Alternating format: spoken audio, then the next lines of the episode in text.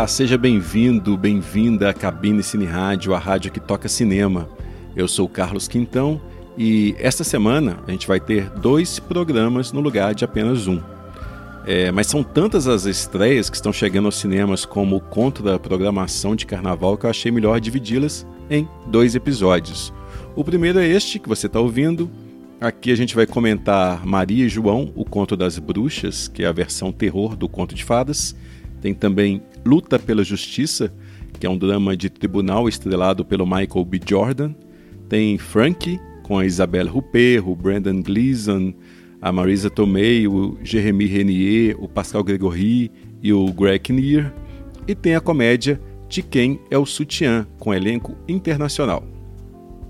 Siga a gente no Twitter, arroba cabinecine, e manda seus comentários também por e-mail, cabinecineradio.gmail.com e saiba que seu feedback é muito importante. A gente, inclusive, agradece demais quem já mandou para a gente sugestões, críticas, comentários e dessa forma ampliando né, a discussão que a gente procura fazer aqui em cada episódio. Continue entrando em contato com a gente, você será sempre muito bem-vindo aqui na cabine. Valeu!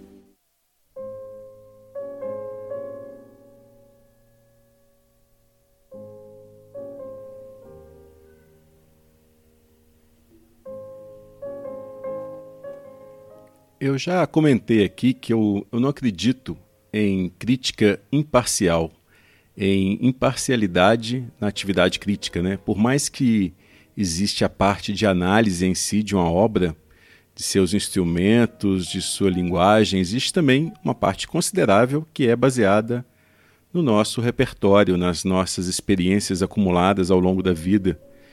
O importante é que ambas as partes fiquem claras no exercício da crítica, claras tanto para o leitor quanto para o crítico. Muitas vezes o, o próprio crítico não consegue perceber isto.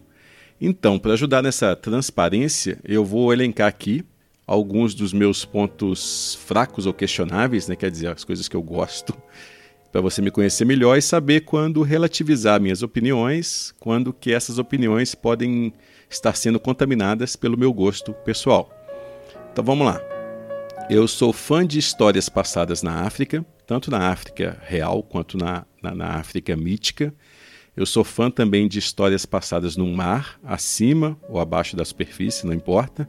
Sou fã de filmes de espionagem, de histórias de espionagem, também de histórias de exploração de territórios inóspitos, por exemplo, Polo Sul, Polo Norte. E sou fã de filmes de viagem, principalmente com a Diane Lane. Tem mais coisas que eu gosto muito, mas por enquanto já dá para saber mais ou menos o norte de alguns dos meus comentários. Ou seja, por tudo isso aí que eu elenquei, já dá para saber que eu amo viajar, conhecer novas culturas e novos lugares, de descobrir paladares, modos de vida, enfim. O curioso é que ao mesmo tempo eu sou muito caseiro, né? Vai entender. E o Frank, o novo filme do Ira Sachs, que esteve na competição do Festival de Cannes no ano passado, é um filme de viagem. Não tem a Diane Lane, o que é uma pena, mas tem a Isabelle Huppert fazendo praticamente o papel dela mesma, que é o de uma atriz francesa de fama internacional que reúne a família numa visita à cidade portuguesa de Sintra. Uma coisa importante nos filmes de viagem que me faz valorizar uma determinada obra é o quanto do local eu consigo extrair a partir da obra. Né? Quanto da cultura, da cor local, a obra conseguiu capturar e passar para a tela. Porque o que mais tem são filmes que pulam de uma locação para outra, né, para outra locação, sem nos fazer sentir absolutamente nada do que significa estar ali, naquele local. Eu comentei isso sobre a nova versão de As Panteras, por exemplo. Eu prefiro quando o filme nos dá tempo de respirar, de sentir a atmosfera local porque senão não faz sentido filmar em locação, poderia muito bem ficar no estúdio. Pois o, o, o Frank, ele tem essa qualidade. O filme nos faz passear por Sintra, que é uma cidade que eu ainda não conheço, quer dizer, não conhecia, agora conheço um pouquinho depois do filme. E o diretor, o Ira Sachs, ele constrói toda a sua trama a partir das andanças dos personagens pelas ruas de Sintra e pelos arredores da cidade.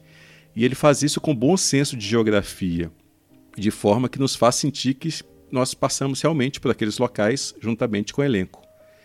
E neste aspecto, o de construir a sua narrativa a partir de diálogos travados né, durante caminhadas e algumas paradas para descanso, o, o, Frank ele lembra a, a trilogia do, do Richard Linklater, o Antes do Amanhecer, Antes do Pôr do Sol e Antes da Meia-Noite. E também, principalmente, vários filmes do, do Henrique Romer, que também é, fazem belo uso das locações, né, como contraponto para o drama dos personagens. A personagem título, a Frank, é, que é vivida pela Isabelle Ruppé, ela reúne a família como se fosse para uma despedida.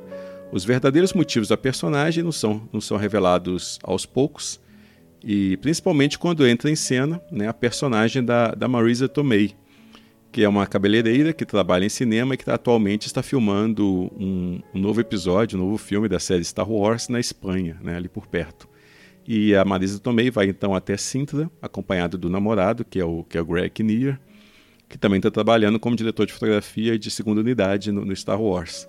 Mas a função dramática da personagem da, da Marisa Tomei é servir como uma, uma outsider para quem as informações referentes aos demais personagens e às demais situações deve ser explicada, né? Essas informações elas devem ser contadas. Ou seja, ela é como se fosse representante do público na história. É através dela, do contato dela com os personagens, que a gente vai desenrolando as demais relações. E tem ainda um ex-marido da Frank que também cumpre esse propósito, é um papel também feito com essa intenção. E, curiosamente, ele é vivido pelo Pascal Gregory, que não por acaso esteve em Paulino na Praia, que é um filme do Henrique Romer, mostrando que a aproximação do Ira Sex com a obra do Romer não é acidental. É, muitas vezes, quando se escreve um roteiro, coloca-se nele a maior quantidade possível de informações sobre os personagens, principalmente para ajudar os atores na composição dos papéis, né? Mas na hora de transpor para a tela o roteiro, o diretor ou o, o, roteirista mesmo, eles optam por omitir várias dessas informações, ou então deixá-las subentendidas no, no, no, filme. Outros, como o Ida Sex, eles optam por colocar todas essas informações na tela. Não existe sutileza ou subentendidos no texto do, do Ida Sex. Eu não falo isso para depor contra o sujeito. É mais uma constatação mesmo. Porque tudo que a gente precisa saber sobre os personagens, sobre as suas frustrações, seus desejos, seu passado, é, tá tudo ali na tela. Né? Aparece através de um diálogo, de um olhar, de um close. É mérito até do, do diretor saber fazer isso sem que seu filme fique com excesso de exposição, por exemplo, sem que a trama chame mais atenção do que a ambientação ou que fique parecendo pouco natural, tanta exposição. E o Ira Sex ele se sai muito bem nesse aspecto no Frank. Eu, no final das contas, eu gostei de passear com esses personagens por Sintra. Agora eu preciso ir pessoalmente.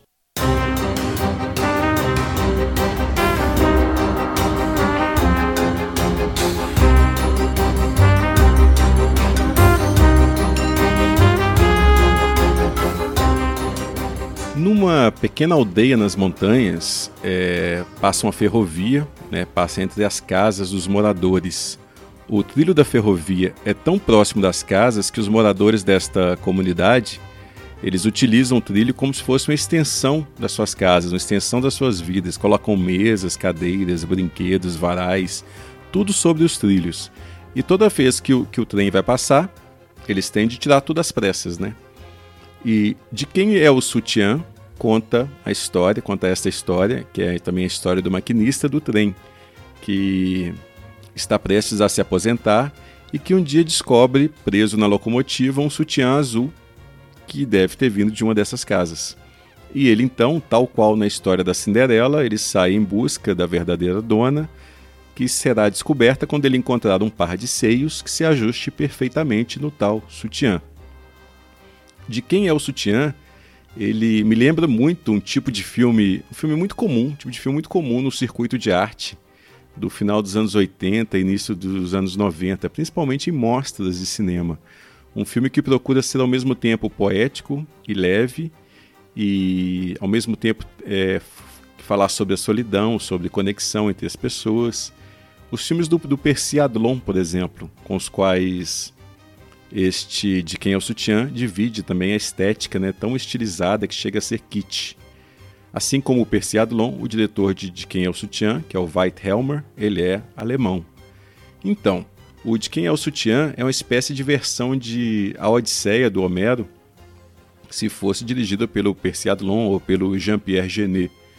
A gente tem aqui também um Ulisses em busca de encontrar lá sua Penélope, e ele é atrapalhado pelos substitutos humanos das sereias, dos ciclopes da vida, né, que tentam impedir sua missão. Mas o filme do Weithelmer tem ainda um gimmick. O filme não tem diálogos. Tem música, tem som ambiente, tem sonoplastia e os personagens até fazem suas interjeições, né? Mas durante sua hora, uma hora e meia de duração, o filme não tem nenhum diálogo sequer.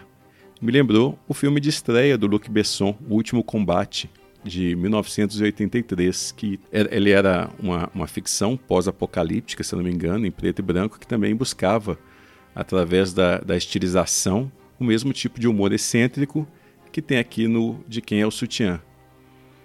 Para dar conta de contar essa história inteiramente sem diálogos, o diretor obviamente buscou por intérpretes que possuem boa expressão corporal, né? Por isso chamou, por exemplo, o Denis Lavant, que é colaborador habitual do cineasta Leos Carax, por exemplo, em Holy Motors, onde ele compõe vários personagens. É, tem também a, a, a, Paz Vega, que fez Lucia e o Sexo e Fale com Ela, que são dois filmes que eu gosto muito. E o protagonista, o tal maquinista, é feito pelo ator yugoslavo Miki Majnolovic, que compõe um personagem que tem várias tintas do, do Jacques Tati, do Charlie Chaplin. Aliás, o garoto do Chaplin é um dos filmes citados em De Quem é o Sutiã. Eu, particularmente, eu não sou muito fã desse tipo de humor, que eu vou chamar aqui de humor excêntrico por falta de melhor termo. Mas quem conhece os filmes do, do e do Percy Adlon sabe do que, que eu estou falando, né? Mas é, me parece um humor forçado de quem se coloca acima dos personagens e do público, e que tenta forçar também o humanismo mas o humanismo que, que não me convence, que me soa artificial me soa pouco sincero. Enfim, se for a sua praia, você corre o risco de curtir bem de quem é o sutiã. E da trilha do filme a gente fica com Malcolm Harrison. Esta é A Train Driver's Search for Love.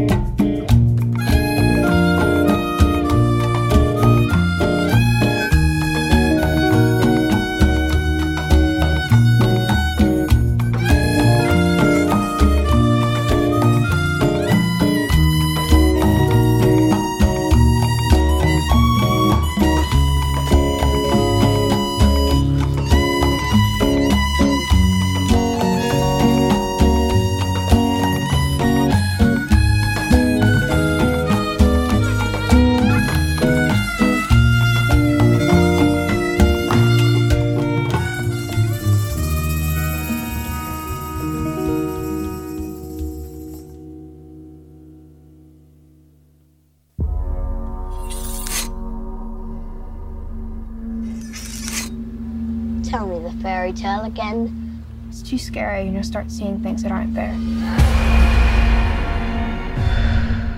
Maria e João, o conto das bruxas, está sendo vendido como uma versão feminista, né, do conto de fadas dos irmãos Green, se não me engano. E realmente a abordagem do diretor Osgood Perkins, que é filho do Anthony Perkins, é, eleva a importância do gênero feminino dentro da história. Esta importância já estava sugerida lá nos contos de fada originais, que geralmente são protagonizados né, por personagens femininas, tipo Gata Borralheira, Chapeuzinho Vermelho, Bela Adormecida, Pequena Sereia, Branca de Neve, enfim. Mas com o tempo, estas personagens elas começaram cada vez mais a perder força e protagonismo para as personagens masculinas, né, os príncipes e caçadores da vida que acabavam salvando o dia no final. Então, retornar com o protagonismo feminino não é só lacração, é justiça histórica.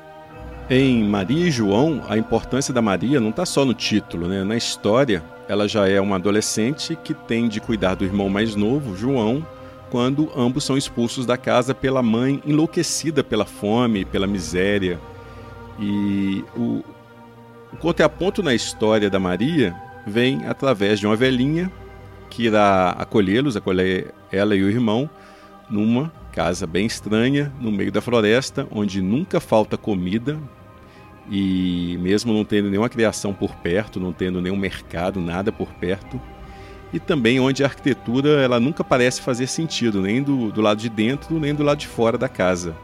Aliás, o, o, desenho de produção do filme é uma atração à parte, né? Logo de cara, o cineasta, o Osgood Perkins, ele já deixa claro que a sua versão para o conto não é uma versão naturalista. Ao contrário, o diretor busca por um visual cheio de simbolismo, cheio de referências ao feminino, ao sagrado e ao profano. Como no, nos filmes anteriores do Osgood Perkins, a estilização visual busca uma subjetividade para a narrativa. As histórias dele, não, elas não são contadas em terceira pessoa, como acontece normalmente. E a estilização ressalta exatamente o fato da gente estar acompanhando a história do ponto de vista de uma personagem. Os dois filmes anteriores do Perkins, é, A Enviada do Mal e A Bela Criatura que Mora Nessa Casa, Sou Eu, podem ser encontrados no Netflix, né? E muita da força desse Maria e João já estavam nesses filmes mas também algo da, da, da, fraqueza do filme. Né? O Osgood Perkins ele é muito bom em criar um clima, uma atmosfera, mas ele não é tão bom em alcançar uma modulação dramática que, que leve a um clímax satisfatório. Com isso, os finais dos filmes dele geralmente são abruptos e sem a força que até então o filme prometia. Né? Isso acontece a mesma coisa aqui no Maria e João.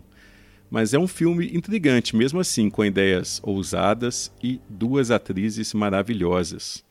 A Maria, ela é interpretada pela Sofia Lillis, que fez a Beverly, né, quando jovem em It, A Coisa e It Capítulo 2. A Sofia Lillis ela consegue ser ao mesmo tempo frágil e poderosa. A fragilidade, no caso aqui, até acentuada pelo cabelo curto, estilo Mia Farrow em Um Bebê de Rosemary, onde o corte de cabelo tinha a mesma finalidade, que era exacerbar uma suposta fragilidade física, e ao mesmo tempo a força dela é acentuada pelo olhar, né, pelos olhos dela, da atriz, que transmitem inteligência, transmitem percepção do que acontece ao seu redor. E já a antagonista é feita pela atriz sul-africana Alice Craig, que é provavelmente a intérprete que melhor utiliza os efeitos de maquiagem na história do cinema. É impressionante que, mesmo sendo incrivelmente bonita, a Alice Craig ela nunca construiu, nunca baseou sua carreira em cima da beleza em cima de papéis que explorassem o aspecto físico privilegiado dela. Pelo contrário, ela nunca se importou em se transformar em diversos monstros na tela, né? Até se especializou nisso, desde que surgiu lá no início dos anos 80 com histórias de fantasmas, onde ela fazia um espírito vingativo que ia atrás dos culpados pela sua morte. E depois ela fez também a criatura felina lá dos Sonâmbulos, baseado no Stephen King, Fez a Rainha Borg de Jornada nas Estrelas, Primeiro Contato. Fez a Morgana Le Fay em O Aprendiz de Feiticeiro, entre vários outros papéis que exigem doses maciças de maquiagem e vilania. E o mais impressionante é que ela continuava sexy em todos esses papéis, por mais asquerosos que eles fossem. E o mesmo acontece aqui em Maria e João. A bruxa da Alice Craig é fisicamente monstruosa, mas ao mesmo tempo ela é insinuante, ela é sedutora. E a Alice Craig consegue dar uma dualidade para a personagem que evita com que a personagem caia na, na caricatura, né? na, na, na, na vilã, simplesmente. E é o duelo das duas atrizes, da Alice Craig e da Sofia é, Lillis, que sustenta o Maria João. Pena que o diretor, o Osgood Perkins, não conseguiu acompanhar a, as atrizes.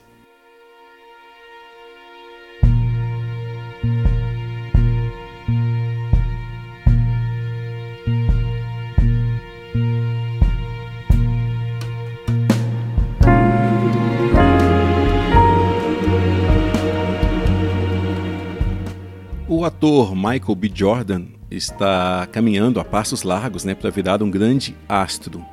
Depois de estourar em Creed e Pantera Negra, e após ser revelado em filmes independentes né, como Poder Sem Limites e Fruitvale Station, é, que deram para ele uma, certo, um, uma certa aceitação da crítica, né? o Michael B. Jordan já começa a produzir seus próprios filmes, como este Luta por Justiça, que é baseado num caso real.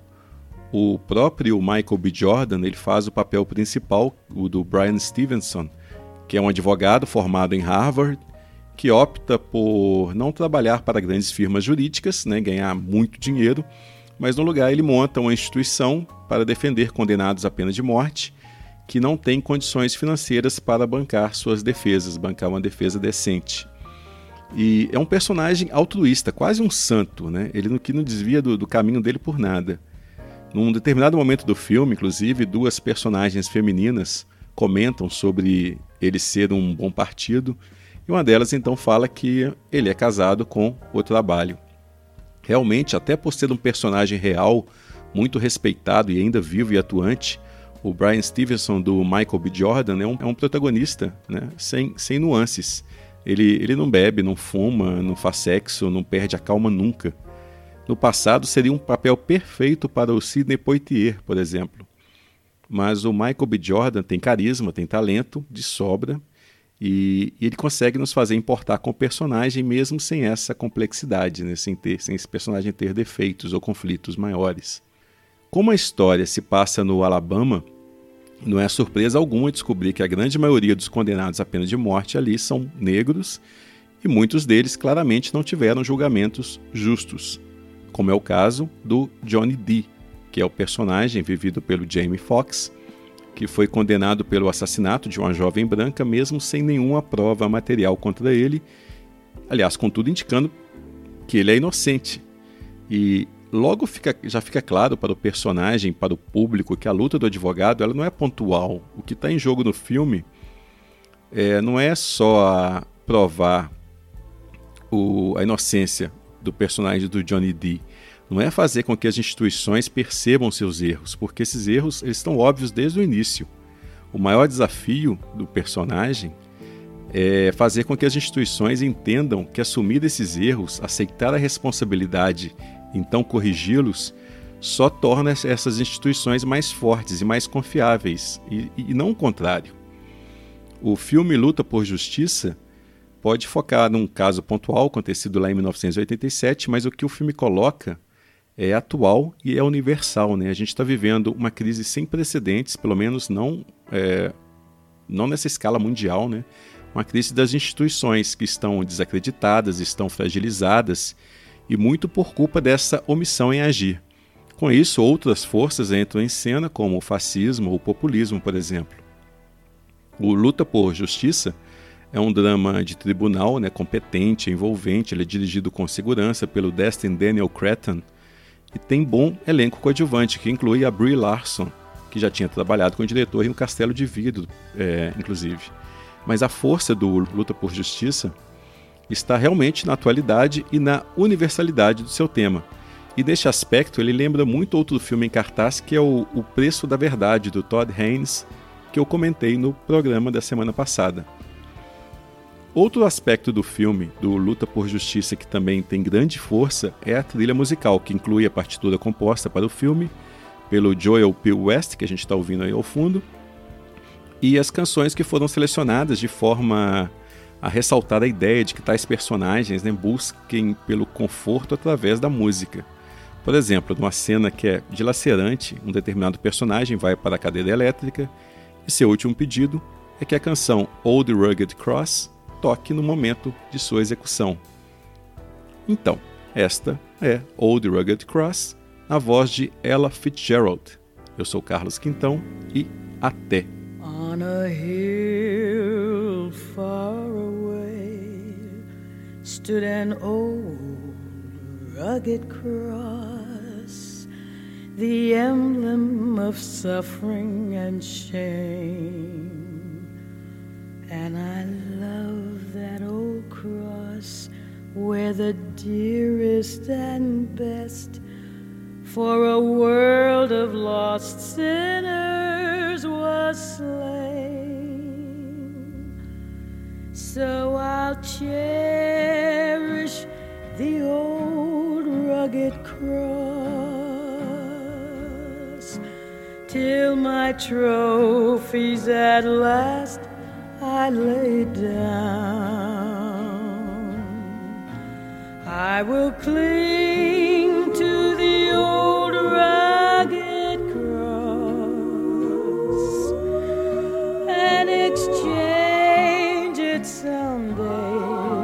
for a crown.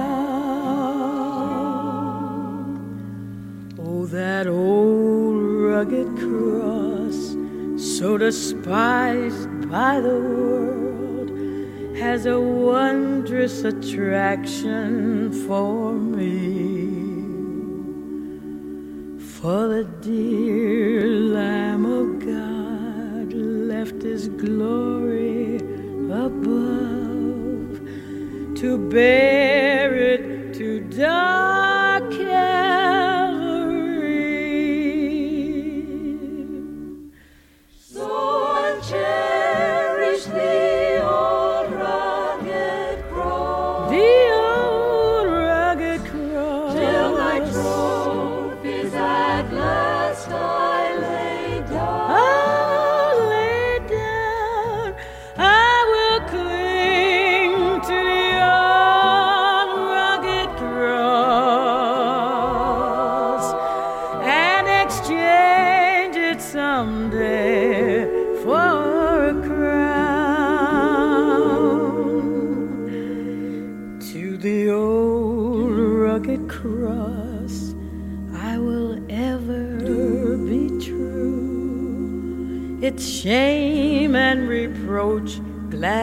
Bear. Then he'll call me someday to my home